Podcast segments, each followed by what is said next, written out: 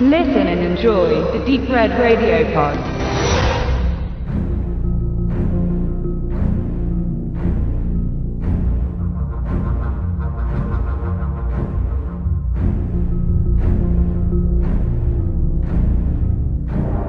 Zero Dark Thirty. Nach den Terroranschlägen vom 11. September 2001 beginnt die Jagd nach der Führungsspitze der Al-Qaida. Osama bin Laden soll gefunden und für seine Taten bestraft werden. Die Elitetruppe Navy SEALs Team 6 soll den Terroristen finden. Die Spezialeinheit gilt als eine der besten der Welt. Koordiniert werden die Einsätze von der CIA-Analystin Maya. Das Team hält sich in Abu Dhabat in Pakistan an der Grenze zu Afghanistan auf. Und in der näheren Umgebung wird auch der Aufenthaltsort von Bin Laden vermutet. Gut, kommen wir nochmal zu den Facts zu Zero Dark Thirty. Übrigens eine Umschreibung für halb eins nachts, also so eine Art Militärsprache. Zero Dark, also null Uhr im Dunkeln, also Mitternacht, 30 und 30 Minuten. Das ist genau die Zeit, zu denen dann der Angriff auf das ominöse Haus geschieht, in dem man vermutet, dass dort Osama bin Laden ist. Äh, danach ist der Film benannt, gedreht von Catherine Bigelow die ja durchaus einschneidende Erfahrungen in dieser Genreform hat. Also mal groß geworden ist sie mit Blue Steel, dann einer meiner Lieblinge, Gefährliche Brandung, 91, Strange Days von 95, fand ich auch sehr gut, The Hurt Locker 2008. Natürlich, der definitiv das Vorbild ist für Zero Dark Thirty. Auch beide Filme ähnlich inszeniert, ähnlich dokumentarisch gedreht. Also da gibt es Parallelen, auch wenn die Thematik natürlich leicht unterschiedlich ist. Bekanntlich ist ja Catherine Bigelow die Ex-Frau von James Cameron, mit dem sie auch früher einiges zusammen gemacht hat. Äh, er war ja auch nicht übertrieben begeistert, als sie dann für The Hurt Locker die ganzen Oscars abräumte. Aber so ist das halt. Also durchaus sowas wie ausgleichende Gerechtigkeit. Darsteller sind etwas weniger bekannt. Hauptrolle Jessica Chastain, die ist ja durchaus im Kommen. Gerade erst haben wir in einer der letzten Sendungen gehabt, in Mama die weibliche Hauptrolle gespielt. Take Shelter vor zwei Jahren. Die Frau, würde ich sagen, hat definitiv eine Karriere vor sich. Wenn die so weitermacht, dann wird sie sicherlich in ein paar Jahren deutlich bekannter sein. Dann gibt es sehr, sehr, sehr viele Darsteller. Also die Darstellerliste ist, ich glaube, die ist dreistellig. Ähm, ich nehme jetzt nur mal ein paar wenige Namen, so richtig bekannte sind es nur wenige. Mark Strong, der ist ja noch ziemlich bekannt. Green Lantern, Dame König als Spion. Dann natürlich James Gandolfini. Aber der hat auch nur eine ganz kleine Rolle. Die ist beeindruckend, die ist auch gut gespielt. Seit True Romance ist aber Gandolfini quasi aus dem Genre ja nicht mehr wegzudenken. Die Sopranos reicht als Stichwort.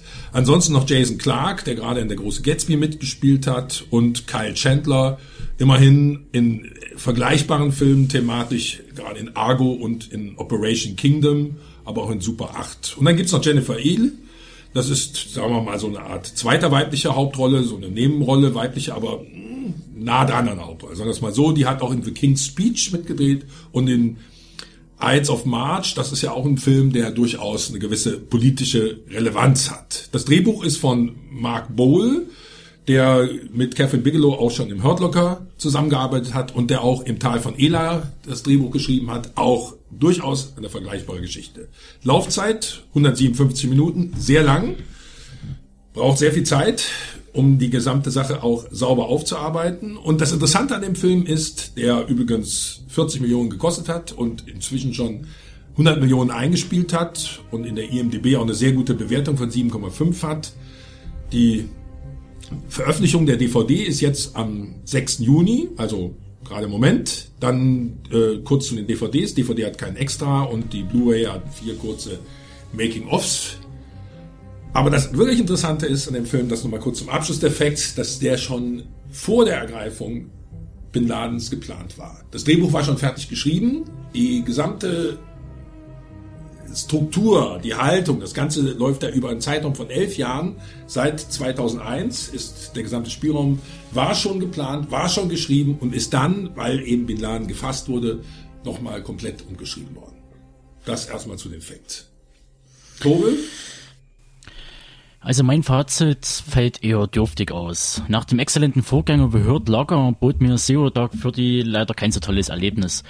Woran liegt das? An der technischen Umsetzung liegt es nicht. So viel sei gesagt. Es sind tolle Schauspieler, eine durchaus interessante Story und der Film bietet einen Haufen toller Bilder. Soweit so gut.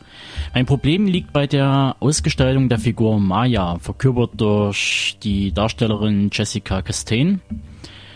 Viele Kritiker sehen in ihr eine starke und selbstbewusste Frau, die sich im patriarchalischen CIA-System behauptet und klar ihr Ziel verfolgt. Ich sehe hauptsächlich eine Bürokratin, die pflichtbewusst und verbissen, fast schon manisch hinter dem Phantom Bin Ladens herjagt und dabei Folter und Tod von Gefangenen wie auch Menschen aus ihrer unmittelbaren Umgebung als Kollateralschaden abtut und wie eine Randnotiz ad acta legt. Das ist eigentlich so mein Hauptproblem. Hannah Arendt schrieb mal in ihrem Buch Banalität des Bösen in Bezug auf den Prozess gegen Obersturmbannführer Eichmann im Jahre 61 folgendes. Abgesehen davon, dass er eine Karriere im SS-Apparat machen wollte, hatte er kein Motiv und vor allem war er nicht übermäßig antisemitisch. Er war psychisch normal, kein Dämon oder Ungeheuer. Er erfüllte nur seine Pflicht, er hatte nicht nur Befehle gehorcht, sondern dem Gesetz. Für mich beängstigend, dass genau diese Umschreibung auch auf den Charakter Maya passt. Der zweite Punkt, an dem ich mich schneide, habe ich vorhin schon mal erwähnt. Es ist die Legitimierung der Folter für Verhörzwecke.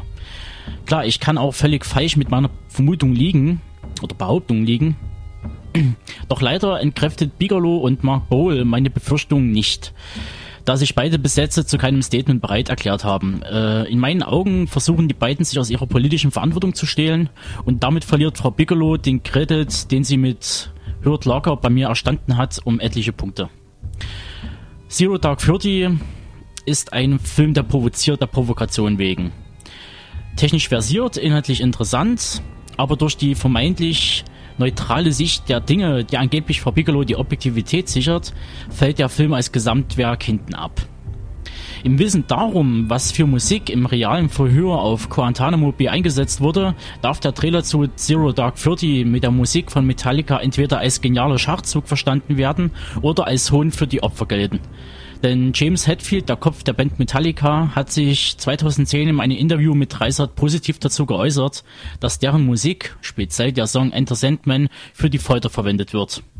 Und mehr muss ich wohl dazu nicht sagen. Zero Dark Thirty bekommt von mir 6 von 10 Punkten. Also ich habe da tatsächlich eine völlig andere Meinung, obwohl ich sogar Tobes äh, Argumente 100% verstehe die Figur, ich fand das jetzt sehr gut, wie du das gesagt hast mit dem Adolf Eichmann-Vergleich, aber genau das ist das, was ich auch an dem Film sehr gut finde.